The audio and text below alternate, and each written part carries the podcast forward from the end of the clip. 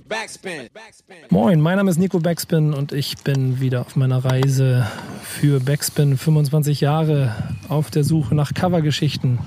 Und ich habe heute äh, eine Person mir gegenüber sitzen, die es dreimal aufs Cover geschafft hat. Uh. Herzlich willkommen, Sammy Deluxe. Yeah.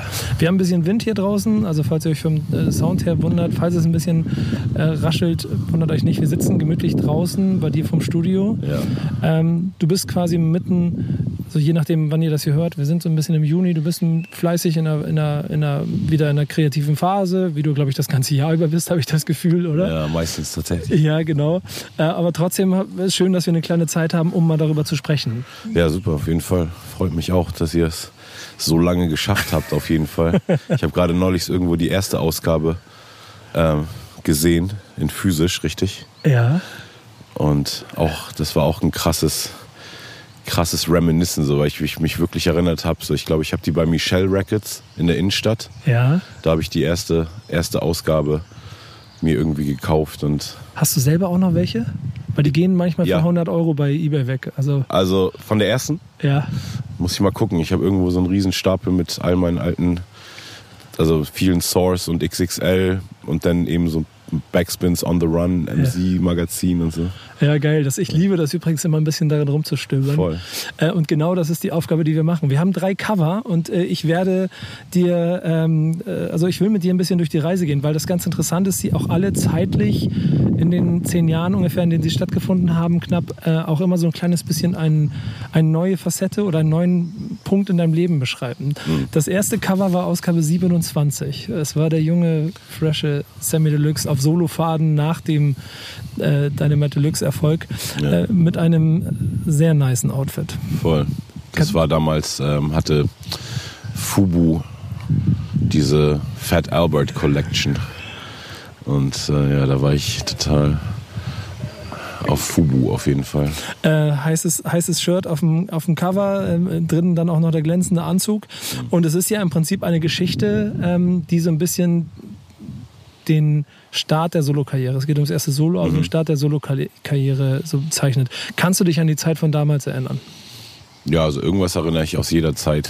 Auf jeden Fall. Wie war es damals? Wo war Sammy Deluxe damals, 2001? Der Coverboy hier, der Typ, der Naja, also bei mir, das war auf jeden Fall so eine sehr bewegte Zeit, weil auf jeden Fall 2000, glaube ich, im März ja das Dynamite Deluxe Album rauskam, was so dann den Durchbruch sozusagen markierte. Ne? Wir hatten ja von 95 an auf allen Jams des Landes irgendwie bewiesen, dass wir krass sind, aber waren so die letzten aus dem ganzen Hamburger Kontext, die einen Deal bekommen haben. Ne? Also wir waren ja ganz viel unterwegs mit 1, 2 und Doppelkopf damals auf Hip-Hop-Jams und haben immer als letztes gespielt, weil keiner nach uns spielen wollte von den anderen beiden. Aber die, die hatten alle schon Platten raus und waren viel bekannter, hatten Ja. viel mehr Material eigentlich, was die Leute kannten. Aber es war einfach so, Sammy ist der krasse Rapper, aber und Dynamite Deluxe sind irgendwie live krass, aber irgendwie wussten die Leute nicht so, die konnten das nicht so pinpointen, was das Image ist, weißt du, deshalb hat es ewig gedauert, bis wir einen Deal bekommen haben, weil bei allen anderen Hamburgern das so klar war, weißt du? Irgendwie Beginner haben so dieses durch Eisy Stimme alleine, weißt du, dieses Pop-Element so da drin irgendwie und geile Songs einfach, denn Dendemann, der Storyteller, fünf Sterne, die äh, Punkrocks des, des Rap sozusagen, Fischmob, die super weirden, lustigen, fettes Brot, die weißt du, die, die netten Schwiegersöhne, so, es gab einfach für alle ein Image und dann war so, ja, okay, und Sammy kann krass rappen, aber was ist genau das Image, weißt du? Es ist faszinierend, dass das zu der Zeit noch gar nicht so ein Qualitätsmerkmal gewesen ist, was dann aber durch die Decke gegangen ist. Mhm. Ja, danach, genau. ne? Und dann war es eben so 2000 kam das Album, dann war wirklich viel Action einfach, zwei Touren, glaube ich, alleine mit dem Album und echt so äh, nach einem, also ich hatte ja schon ein paar Jahre Hip-Hop-Fame. Das heißt, zu der Zeit, so Ende der 90er, konnte ich schon immer sehen, wenn mir jemand entgegenkam mit Hip-Hop-Klamotten, der wird mich jetzt erkennen. Weißt du? Also mein Fame war sozusagen noch berechenbar. so, und dann ab 2000 war es aber auf einmal so, dass ich ihm wirklich krass bekannt war ne? und im Fernsehen war und irgendwie auf irgendwie äh, Magazinen von irgendwelchen Zeitungen meine Fresse war und so. Und dadurch war das natürlich eine krasse Umstellung im Leben. Und dann ist äh, 2001 ja auch mein Sohn geboren im Januar, kurz bevor mein Album kam. Das heißt, das ganze Jahr 2000 habe ich dann letztendlich auch schon nicht, also da musste ich mich ja mental dann darauf auch schon vorbereiten, weil eine hochschwangere Frau dann zu Hause war. Und Es ist insgesamt eine ziemlich, sagen wir, schon heftige Zeit für einen jungen Künstler, der eigentlich nur rappen wollte ne? und dann Voll. das alles aufeinander einprallt. Ja. In dem Gespräch geht es zum Beispiel auch um äh, Vorbildfunktion, da geht es um die Rap-Szene, da geht es um den Status. So, äh, das äh, hat sich von damals bis heute ja hart verschoben. Kannst du dich noch ein bisschen daran erinnern, was dir damals wichtig gewesen ist, diesem jungen Typen, der da das erste Mal auf dem Cover war? Ich glaube, am Ende sind es wahrscheinlich immer noch die gleichen Sachen, die, die mir wichtig sind. Also am Ende ist es, glaube ich, so, seine Leidenschaft ausleben wollen und, und dann damit sein Ding machen. So. Und also ich glaube, ich war damals auf jeden Fall, ich hatte super viel zu proven. Ich habe jetzt vielleicht ein bisschen weniger ja. als Mensch zu proven, aber als Musiker, wenn ich dann da nachts so in meinem Tunnelblick bin, ist es echt immer noch das Gleiche, weißt du? Irgendwie, ich bin einfach von Tag eins an immer inspiriert gewesen von Musik und wenn ich irgendwas höre, was mich krass inspiriert, dann habe ich einfach geht dieser Schalter an, so dass ich auch irgendwas machen will, weißt du? So was was so krass ist. Ähm, und und das ist, glaube ich, echt immer geblieben, zum Glück.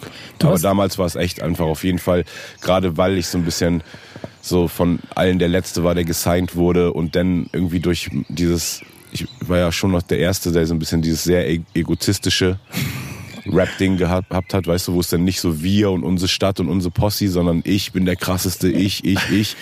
Und deshalb, ich musste auch schon viel mich irgendwie rechtfertigen auf dem, auf dem Album, ne? Ja. Also, oder hab, hab mich viel gerechtfertigt, so, weil ich irgendwie das Gefühl hatte, Leute, so, es, es gibt ja diese ganze Palette von Rappern, warum wollt ihr denn das von mir, was ich nicht bin, ne? So.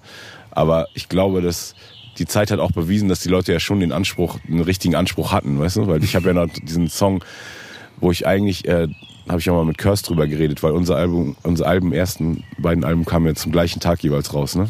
Also ja, stimmt. Feuer, Wasser ja. wie Dynamite Deluxe Sound System und sein zweites Album dann wie, äh, wie Sammy Deluxe Album. Vielleicht einfach mal vorher drüber Termine reden. Ja, ne? genau. und, äh, und das war so, das auf jeden Fall dieser eine Song, eigentlich heißt der, glaube ich, auf dem Sammy Deluxe Album. Und nicht eigentlich, ich weiß nicht genau. Aber auf jeden Fall, da, da sage ich ihm ähm, so, was ihr wollt, so deepen Kram von mir hören und dass ich mich so ausheule über mein Leben und, weißt du? Mhm. So, ja, weil, stimmt, ja. Weil Leute eben so dieses Cursing auch von mir verlangt haben, weißt du? Und ich fand das voll cool, dass er es macht, aber ich war einfach zu der Zeit überhaupt nicht so weit, dass ich irgendwie annähernd so Musik dafür benutzen konnte, aktuelle emotionale Sachen, weißt du, richtig ja. zu kanalisieren.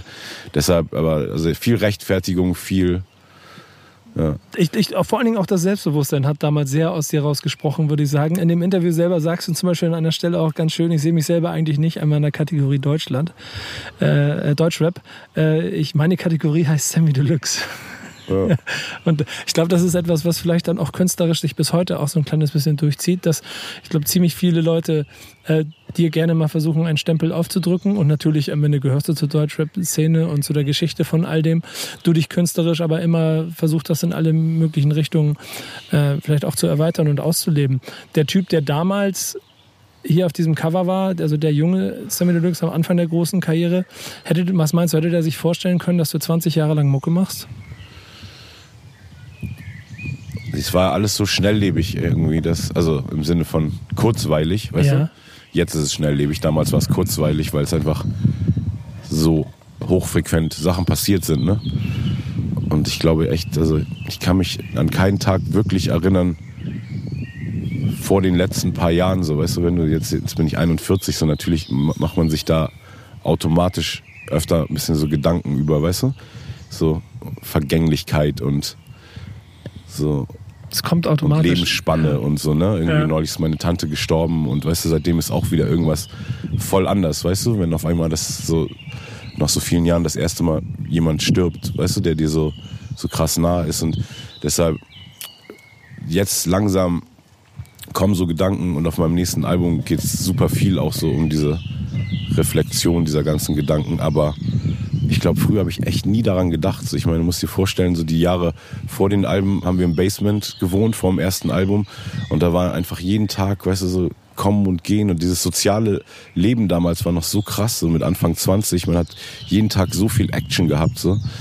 Und es ging so viel einfach auch darum, doch so den, diese ganzen Sachen, die wir dann neu entdeckt haben, okay, jetzt können wir zu den Echo Awards und weißt du, Ja. wir wussten ja vorher gar nicht, was es ist. Das war ja kein Ziel für, von uns wie für Popmusiker und dann wollen wir mal ein Echo gewinnen oder so. Und dann war unser Ding aber einfach nur so geil und jetzt können wir die Homies mitnehmen und dann da, weißt du, mit denen da kiffen und so. Also es war so exciting alles und so. Also es ist ja schon so, So neu. bisschen, wollte ich gerade sagen, ziemlich viel Pionierarbeit auch auf vielen Ebenen gewesen, genauso wie eigentlich auch als Persönlichkeit dastehen und für eine Generation sprechen. Ähm, kannst du dich noch daran erinnern, wie viel Verantwortungsgefühl du selber für dich und deine Generation damals hattest oder warst du mehr mit eigentlich noch mit dir selber beschäftigt? also eindeutig mehr mit mir selber beschäftigt, aber mein Ursprung rapmäßig war ja schon so von Conscious Sachen geprägt, so die Texte, die ich geschrieben habe, bevor mein unser erstes Demo rauskam und so waren eigentlich immer ähm, ja quasi Aufsätze, ne? Also waren immer irgendwie ein Song gegen Rassismus und ein Song gegen das und weißt du, für das und und deshalb ich glaube, Weck mich auf war dann so der erste Impuls, der mich dann als Sammy Deluxe wieder da daran erinnert hat, so an diese Roots, wo ich eigentlich herkam, weil ich habe eben so super deep angefangen, aber dann auf unseren ersten Jams, wo wir gespielt haben, habe ich dann gemerkt, so, damals war das Publikum ja noch älter als ich ein bisschen oder genauso alt wie ich und dann preach ich so ein bisschen zum Choir, weißt du? So, ich erzähle irgendwie so irgendwelchen deepen Shit, irgendwelchen Leuten, die eigentlich schon weiter sind als ich sozusagen. Und dann habe ich gemerkt, ich muss bei dieser Live-Ebene mehr übers Entertainment-Punchline-Ding kommen und das muss geil flowen und das muss einen catchy Hook haben und das müssen Lines drin sein, die zu Realtime-Applaus führen.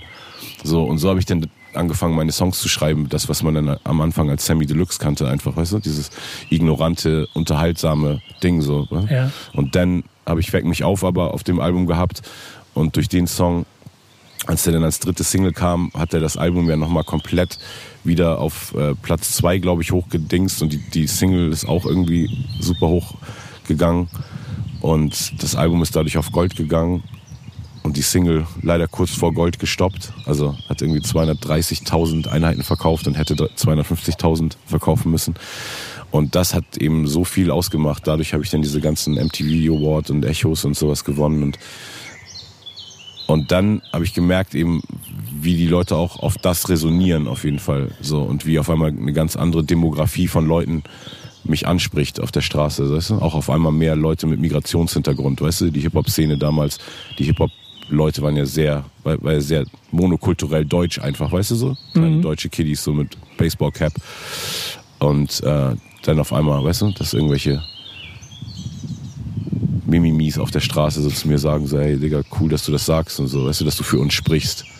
Und dann habe ich so gemerkt, so wow, okay, krass, das ist irgendwie, das ist was. Und dann hat sich das von da an ja auf jeden Fall irgendwie ähm, so durchgezogen, dass wenn ich denn was zu sagen hatte, dass, dass ich das dann gesagt habe. Kannst du dich noch ein bisschen daran erinnern, was dir das Cover damals bedeutet hat? Ausgabe 27. Ich fand es auf jeden Fall super fly einfach. ich, fand das ich fand mich sehr fashionable zu dem Zeitpunkt.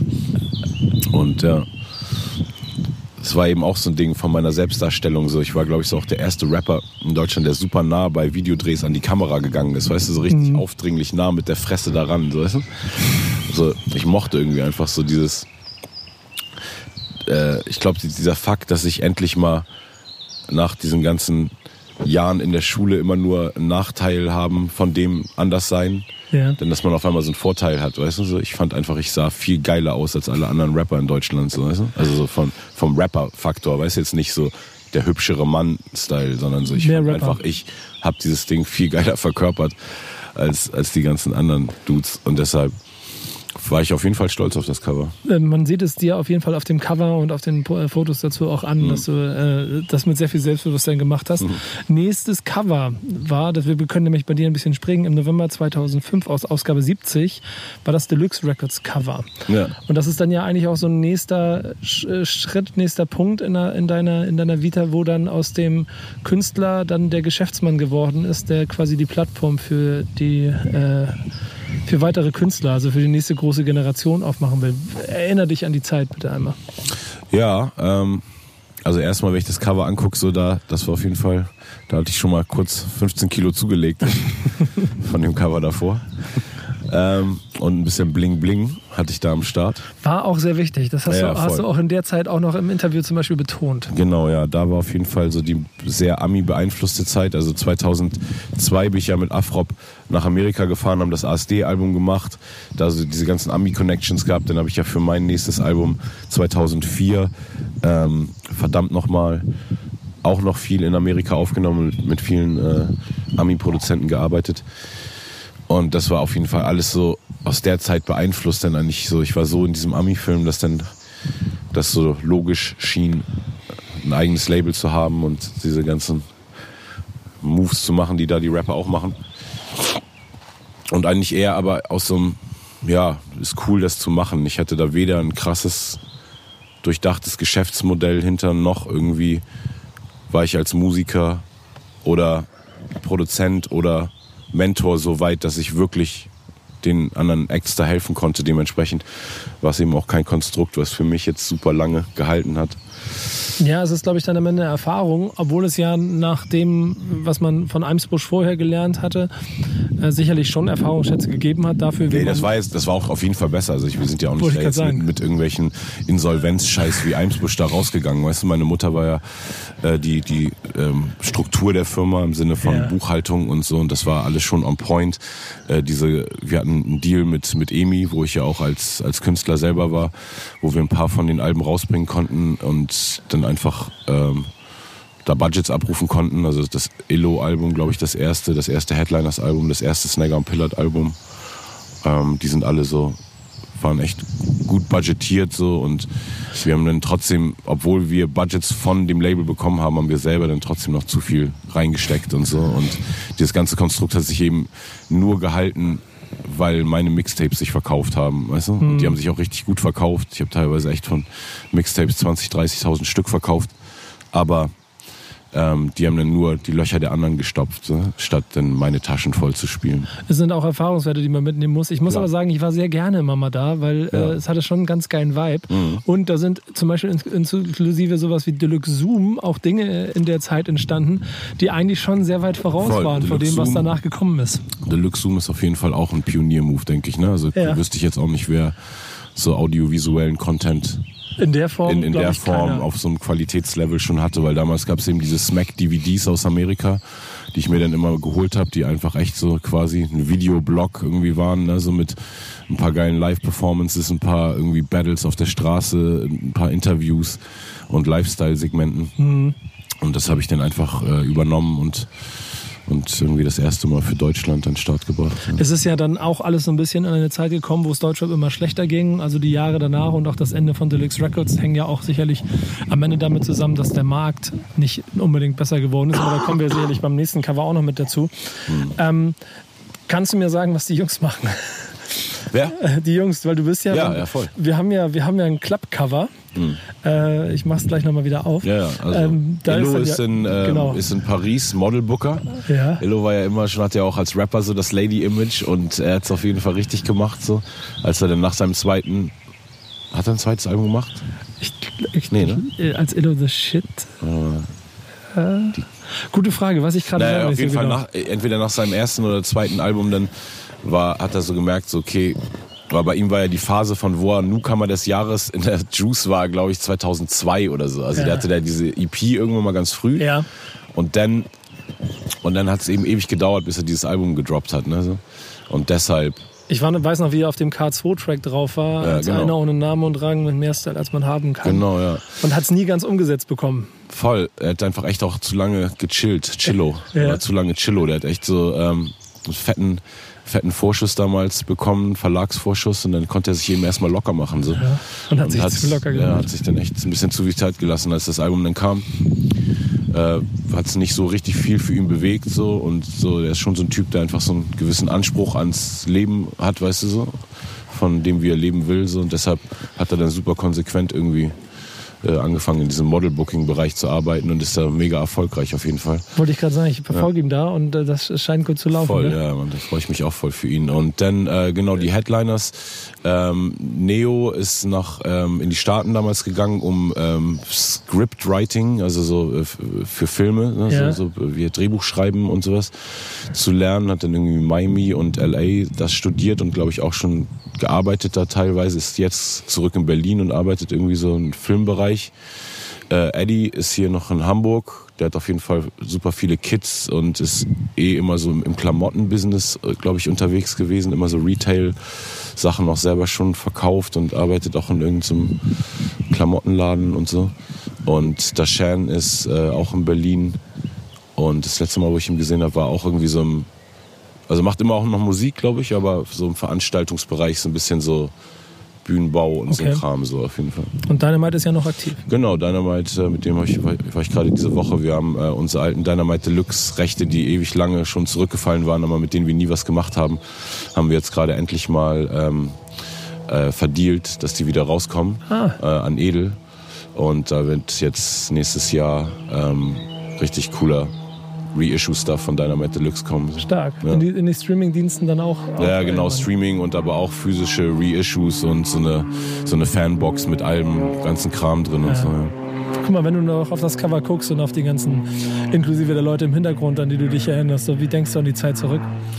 Also ich denke eigentlich so an jede Zeit immer so zurück, so dass es hatte voll viel Schönes, aber bei der Zeit schwingen so viele Sachen in meinem Selbstwertgefühl dann mit, wo ich die Zeit nicht so mag, weißt du? Also ich, ja. ich mochte eigentlich echt jede Zeit, aber trotzdem war das die Zeit, die ich am wenigsten mochte. Also, weil irgendwie ich einfach nicht so bei mir war. Weißt du, wenn ich so meine Karriere angucke, ich habe einfach bei Deluxe Sound System und dem Sammy Deluxe Album, es war einfach super ich irgendwie so. Und dann irgendwann wollte ich einfach ein bisschen so too cool for school sein, gefühlt. Ja, so. okay. Und dadurch ist es ein bisschen abgeflacht auch so. In, auf diesen, in diesen Jahren sind, also sind schon auch von den Alben Songs hängen geblieben, die ich immer noch spiele, aber das sind dann so Songs, die letztendlich nichts aussagen, weißt du? So, ja. Let's Go und ASD, Champions und so, ja, weißt du, es sind ja. einfach so Stiggity, Miggity, Huggity, weißt du, und dann irgendwie klingt geil, aber da, auf die bin ich trotzdem stolz, aber in der Zeit habe ich auch einfach viel Scheiße geredet und so viel so Songs gemacht, die wirklich unnötig sind und zu sehr aus Fan Tum gehandelt, weißt du? So mhm. auf, okay, Cameron macht das, dann kann ich das auch machen, weißt du so? Und dann das so, ja gut, ich bin aber nicht Cameron, weißt du?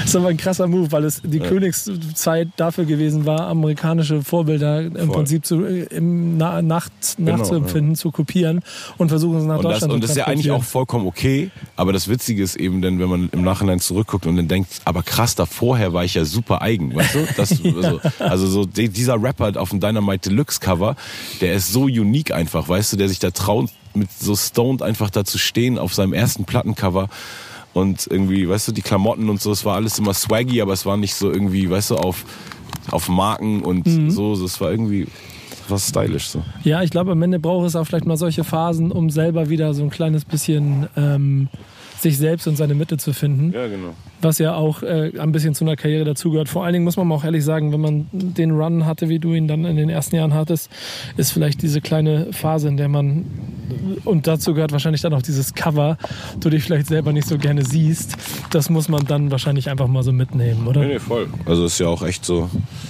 ähm, wenn man so am Rennen ist die ganze Zeit, dann ist es auch schwer ja. zu reflektieren. Ne, so dann braucht es vielleicht auch sowas. Und dann wird dieses Cover dich äh, von Ausgabe 70 immer so ein bisschen daran erinnern, dass es irgendwo, was also ein paar Kilo zu viel hattest. Aber ähm, naja, das ganz interessant ist übrigens, dass du in dem Interview aber auch nochmal klar machst, dass äh, es gut ist, dass es jetzt dieses Straßenrap gibt, weil das hat in Deutschland noch gefehlt. Und insofern Voll. Ähm, äh, damit auch die Legitimation von Sammy Deluxe schon 2005, dass das, das alles in Ordnung ist, was sie da machen. Auch wenn deine Fans äh, wahrscheinlich oder viele von den Fans in der Zeit wahrscheinlich immer eher mit dem Gefühl rumgelaufen sind, dass sie äh, dem nichts nachempfinden konnten.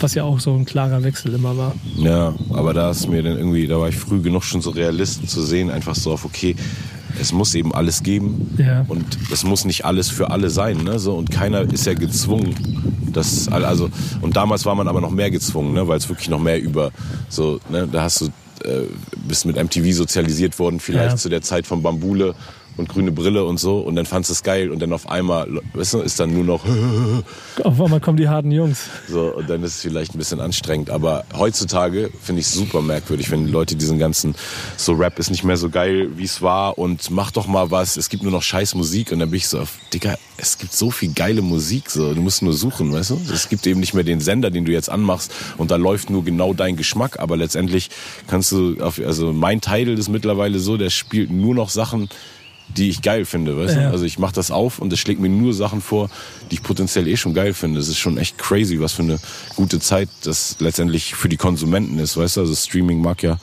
auch hier und da Nachteile vielleicht mal für Künstler gehabt haben oder noch immer haben, aber so für die Konsumenten ist es doch der Shit.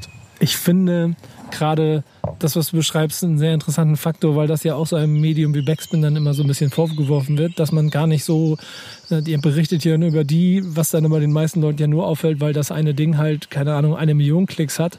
Das andere, das dann vielleicht aber nur 10.000 Klicks hat, wir aber auch machen, sie kriegen es aber nicht mit. Oder ja, ihr macht ja gar keinen Untergrund-Hip-Hop und dann mache ich aber jeden Monat zwei Podcast-Folgen mit äh, Dan und Bass, den alten Hip-Hop-Veteranen, um Untergrundkünstler, die nur 500 Follower haben, auch ein kleines bisschen Raum zu geben. Die Leute kriegen es aber nicht mit und bepöbeln dich an der ersten Stelle nur wieder dafür, Ja. dass du ja immer nur die bösen Bösen machst.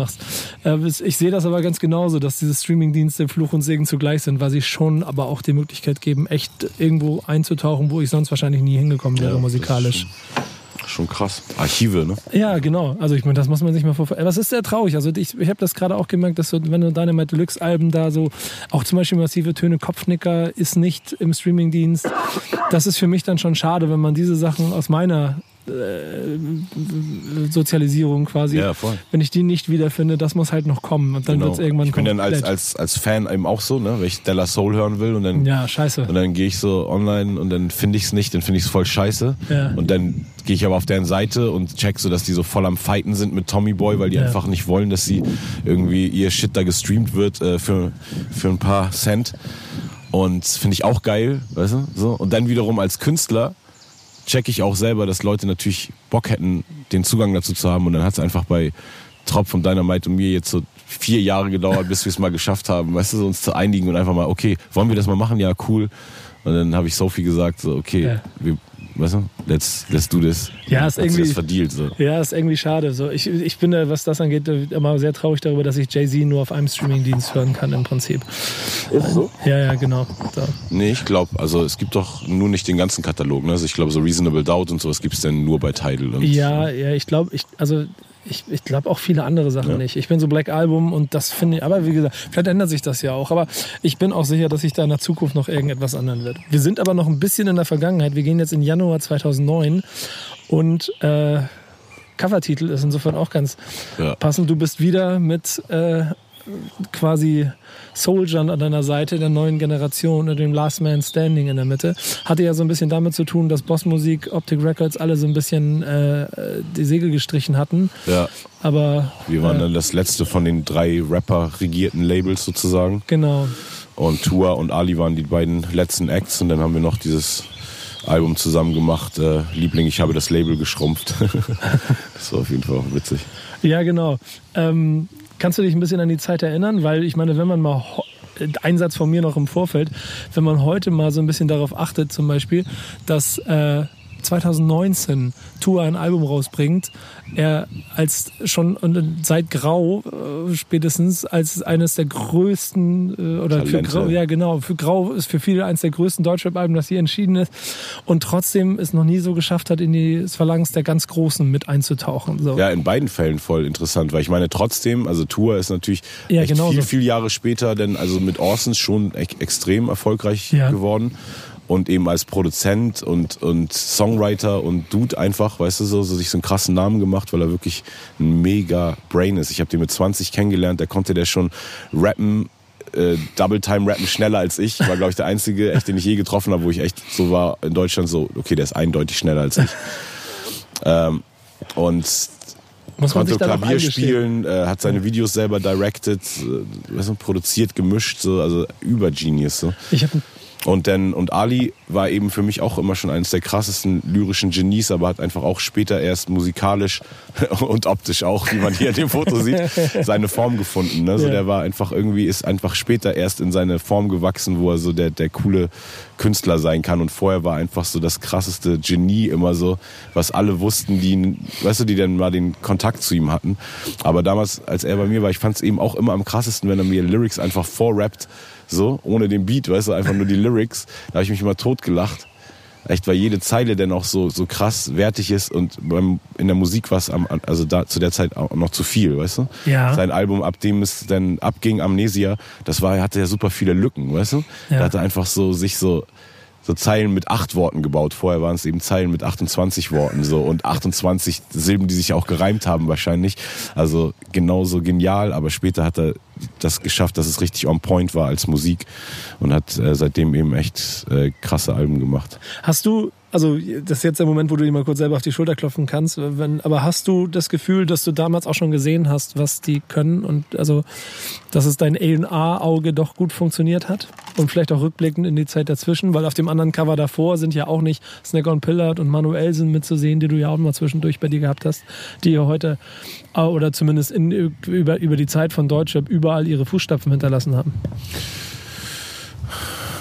Also ja und nein, weil ein gutes A&R-Auge müsste ja in Realtime funktionieren, weißt du? Ja. Also, oder, oder wenn ich ein guter A&R gewesen wäre, hätte ich in Realtime diese Künstler auch so entwickeln müssen, dass ich denn oder mein Label davon profitiert. Ich glaube, ich bin nicht ein guter A&R, sondern ich habe ein gutes Gespür für wo ich was spüre, also wo ich wo irgendwas resoniert, was sich so anfühlt, als wenn es auf so einer ähnlichen, nicht inhaltlich oder stilistisch, aber ähnlichen künstlerischen Ebene schwingt wie bei mir, weißt du? Wenn ich denke, da ist jemand auf seiner Ebene so Genius wie, wie ich in, auf meiner Ebene, dann glaube ich, habe ich Bock, mit diesen Leuten zu arbeiten, weil dann inspiriert es mich auch so. Ich, mhm. Also ich bin schon ein Typ, der sich derbe gut selber inspirieren kann und wenn ich dann mit Leuten arbeite, dann, dann müssen die ja auch irgendwas haben, weißt du, was, was krass ist. So. Dementsprechend, ich glaube, ich habe eher das, so dass ich einfach gut Talent sehen kann, aber zu der Zeit konnte ich es überhaupt nicht irgendwie utilisen. Und also trotzdem bin ich derbe, also auf dieses Grau-Album bin ich mega stolz. So, dass das echt so ein Deutsch-Rap-Classic für viele Leute, den ich rausgebracht habe, was mir damals nicht so wirklich bewusst war, so, dass das jetzt das beste Album sein wird, was Deluxe Records im Nachhinein rausgebracht hat, weißt du? Ja, krass. So, das ist echt ja. ein krass, also krasses Meisterwerk. Und und ich habe mir jetzt auch gefallen, als es rauskam, aber ich hätte nicht so gewusst, weißt du, dass es jetzt krasser in der Geschichte eingeht als ein Snagger und Pillard Album vielleicht oder so.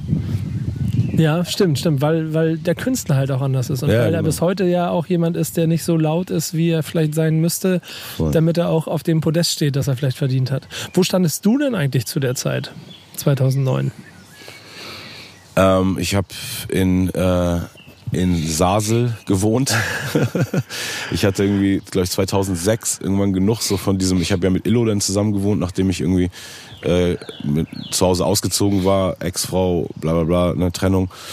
Äh, hatte ich mit Illo ein paar Jahre zusammen gewohnt und dann hatte ich irgendwann keinen Bock mehr auf WG-Leben, weil dann habe ich so 2006 rum mehr angefangen, selber zu Hause eben zu produzieren und äh, irgendwie auch wollte mehr singen und mich mehr ausprobieren, habe so gemerkt, so in der WG, weißt du, ständig irgendwas los ist, so hat man nicht so den, den Private Space und auch nicht in der Wohnung, wo unter dir, über dir, neben dir überall Leute sind.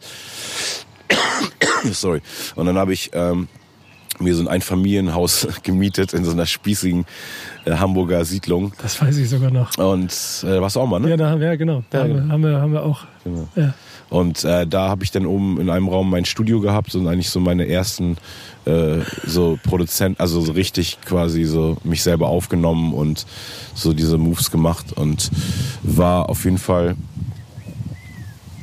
ja auch jetzt noch so eine sehr suchende Phase, aber schon auf, auf dem richtigen Weg. Also dann da in der Zeit habe ich dann eben das Album gemacht, äh, das wo ich herkomme und habe mich wirklich, glaube ich, auch nach dieser ganzen Rap-Label Testosteron-Phase war es mir so voll wichtig, diese andere Seite von mir irgendwie wieder leben zu lassen. Weißt du, Reggae-Songs und so Songs, wo mir dann egal ist, ob jetzt irgendein, weißt du, irgendein Typ das cool findet, weißt du, so der, also nach diesem, weißt du, es geht nicht alles nur um Style und Eier und Rücken und weißt du so, das Ja. waren so viele Werte auf einmal so in dieser Testosteron-Zeit da, wo ich dann so dachte, so nee, das ist gar nicht. Ich bin eben auch das, dass ich einfach mit einer Akustikgitarre um die Ecke kommen kann und einen Reggae-Song singen kann. Das ist auch Sammy Deluxe, so, weißt du? Und, und da habe ich das eben zugelassen. Deshalb ähm, war es schon so eine Phase, die in die richtige Richtung führt. Also in meiner Wahrnehmung ist echt so ab äh, nach äh, nach äh, das, wo ich herkomme, ab da ist stand Sammy Deluxe wieder so auf soliden Beinen für mich, weißt du? Dann kam zwar Herr Sorge dazwischen, aber das, weißt du, war dann trotzdem, das musste eben auch sein, aber irgendwie da waren, ab da waren die Sammy-Sachen wieder, fand ich mehr on point. Das ist ein sehr interessanter Punkt, weil genau das ist ja das, was die äh, wahrscheinlich auch selbst die Fans wahrgenommen haben. Also Ultra-Fans werden alles von dir geliebt haben, was, die, was du gemacht hast, aber ähm, den, den, den Amerika-Film zwischendurch und ein paar Jahre äh, auf dem Erfolg und dann die Orientierung danach, wie kann ich übrigens oder wie kann ich überhaupt äh, super Alben toppen. So, das ist ja eine Sache, die Künstlern immer blüht und wo es dann immer auch Talsohlen gibt, mit denen sie vielleicht mal zu kämpfen haben. Äh, so schließt dieses dritte Cover ja so ein kleines bisschen, also das hat noch ein bisschen gedauert, vielleicht noch ein Jahr oder so, aber trotzdem so ein bisschen die Phase auch ab, dass du durch viele Talsohlen gegangen bist und, Voll.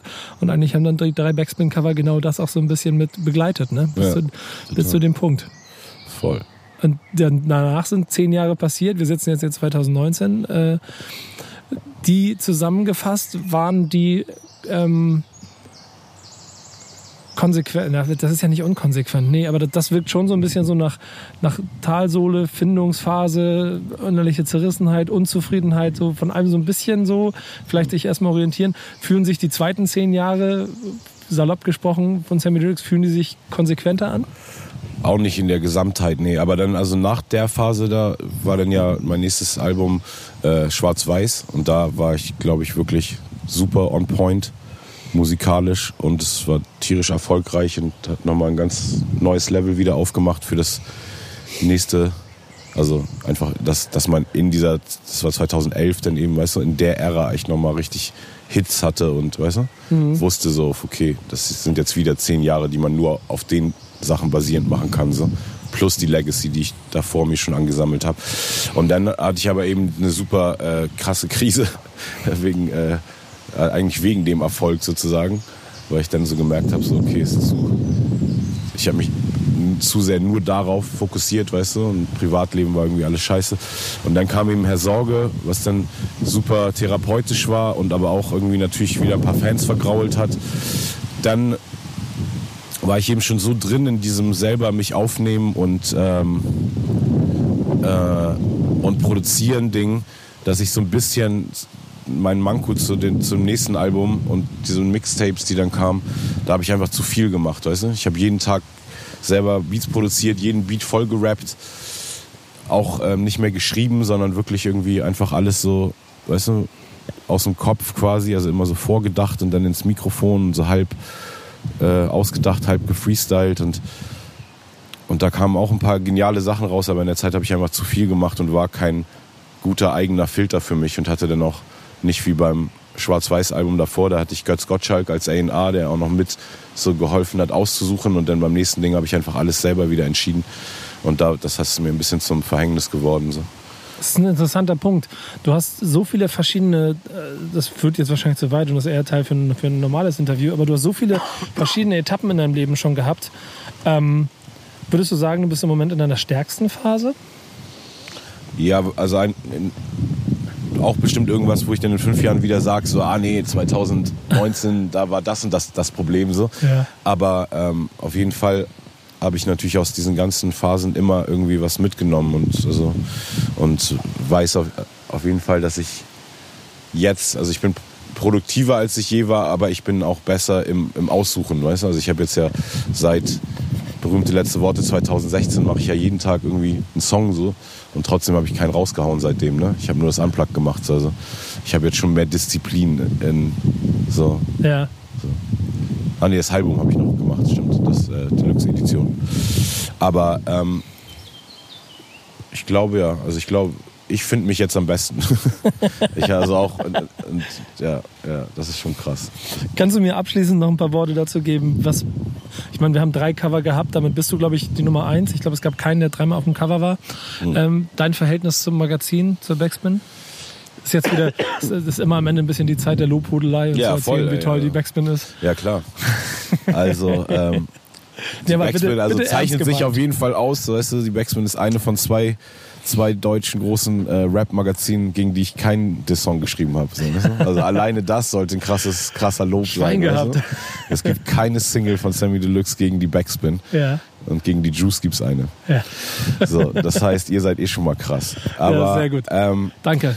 Nee, also wirklich Respekt auf jeden Fall. Also für das, was, was eh die Legacy war, Dennis Kraus, Falk, äh, äh, nicht Falk, äh, wie heißt er, äh, Frank, Ja, Frank und Bodo. Bodo, die Gründer, genau.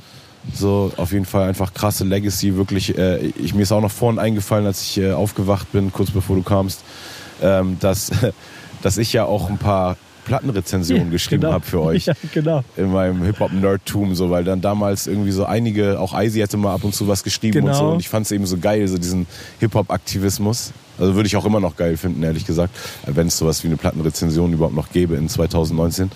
Aber Oh, gibt es schon. So. Ja, also ne? wenn du Lust hast, kannst gerne mal was schreiben. nee, aber das fand ich eben cool damals, dass man dann einfach so irgendwie auf, hey, ich habe auch Bock und dann kann man mitmachen. So, das, das fand ich irgendwie einen geilen, Ich glaube, das geilen Community-Gedanken so und, und äh, auch irgendwann mal äh, zum Beispiel eine Sache, die ich richtig cool fand, äh, das gab damals diesen Song von Boulevard Bu aus Heidelberg, der hieß Geh zur Polizei, Genau. wo er eigentlich ähm, richtig fortschrittlich gedacht äh, gesagt hat, irgendwie Ausländer müssen auch zur Polizei gehen, damit die Polizei von innen raus diese rassistische Struktur aufgebrochen wird. Ne? Und da hat Denio damals einen äh, Artikel geschrieben, denn der dann einfach als Leserbrief so an Boulevard Bu sozusagen als öffentliches Statement in der, in der Backspin war.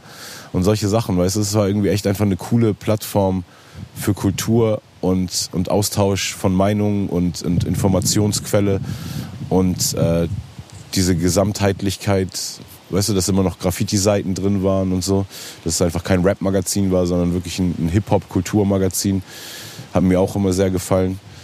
Und auch einfach Respekt an dich für das, was du dann da weitergeführt hast, ab dem Zeitpunkt, wo eigentlich klar war, dass jetzt so eine Printpublikation mit äh, irgendwie ein paar Graffiti-Seiten irgendwie jetzt auch wahrscheinlich keinen von euch mehr, weißt du, reich macht oder eure Familien annähern lässt, dass du dann da umgeswitcht hast und das Ding einfach auf so ein digitales ähm, Format gebracht hast. Und ich habe da zwischenzeitlich eben auch natürlich so mit dem Rapper-Stolz, weißt du, wenn man dann so sieht, irgendwie, wen du da alles interviewst. Manchmal fand ich auch eben so auf, Mann, jetzt interviewt er nur noch irgendwelche Typen, die, weißt du, nicht wirklich rappen können und so.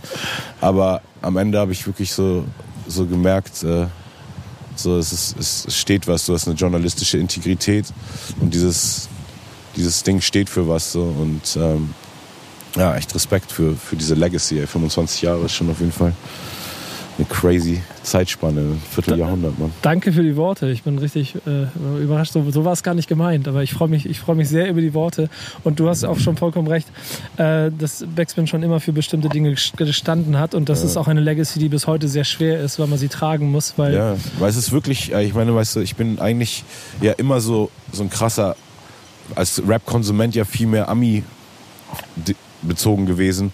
Und da gibt es so viele krasse Plattformen, die natürlich, auch weil Amerika in der Skala larger ist, weißt du, aber auch, ja, wie soll ich sagen, also so Breakfast Club und, und diese, diese Institutionen da, die sind so wichtig da drüben, weißt du, und, und hier gibt es so wenig davon. Und das ist das Einzige eigentlich, was wir Künstler haben, wo wir uns richtig drauf verlassen können, weißt du, weil Mainstream-Medien stellen uns so dar, wie es ihnen gerade ja, in, in Brei passt, weißt du so, wenn die irgendwie Bock haben, dann, dann sind eben alle Rapper gerade antisemitisch oder anti oder, oder frauenfeindlich oder weißt du so. Und deshalb so, das ist ja schon die wichtigste Plattform, die wir Künstler haben, so diese Sachen, die selber aus der Szene kommen. Und das ist, finde ich schon echt krass, wie wenig es davon einfach in Deutschland gibt, weißt du? Und da bist du da irgendwie wirklich so, so wie auch äh, mein Cover da, Last Man Standing, so, weißt du, finde ich. Ja, freut mich zu hören. Es ist am Ende auch ein, äh, ein Kampf, den wir natürlich auch austragen, weil man, wie du schon sagst, dann der Mainstream, der vielleicht auch Rap oder Hip-Hop insgesamt einnimmt, so man schon so ein kleines bisschen Gegengewicht schaffen muss und trotzdem aber auch irgendwie der Breite von äh, Hip-Hop-Kultur und Rapmusik, wie sie heute sich darstellt, auch ein bisschen gerecht werden muss. Und Ja, das, genau. das ist, ein, das ist ein sehr weiter äh, Spagat, den wir da machen müssen. Ich bin auch sehr traurig darüber, dass es keine Graffiti-Seiten mehr gibt, aber wir printen halt einfach nicht mehr so viel. Und es gibt dann am Ende auch äh, da- daraus ein, äh, bessere Online-Plattform für Graffiti. Äh, Voll. Ich Content. meine, es gibt Instagram, weißt du, jeder Genau. Writer hat selber eine Seite, deshalb. ja, deswegen, Aber ich treffe jetzt auch, seitdem ich wieder so viel mal, äh, auch so male ich eben oft mit irgendwelchen Leuten in Städten, weißt du, die dann irgendwie selber ein Magazin rausbringen und krieg die dann immer geschenkt. Und bin immer so voll geflasht, dass es noch Graffiti-Magazine gibt. So.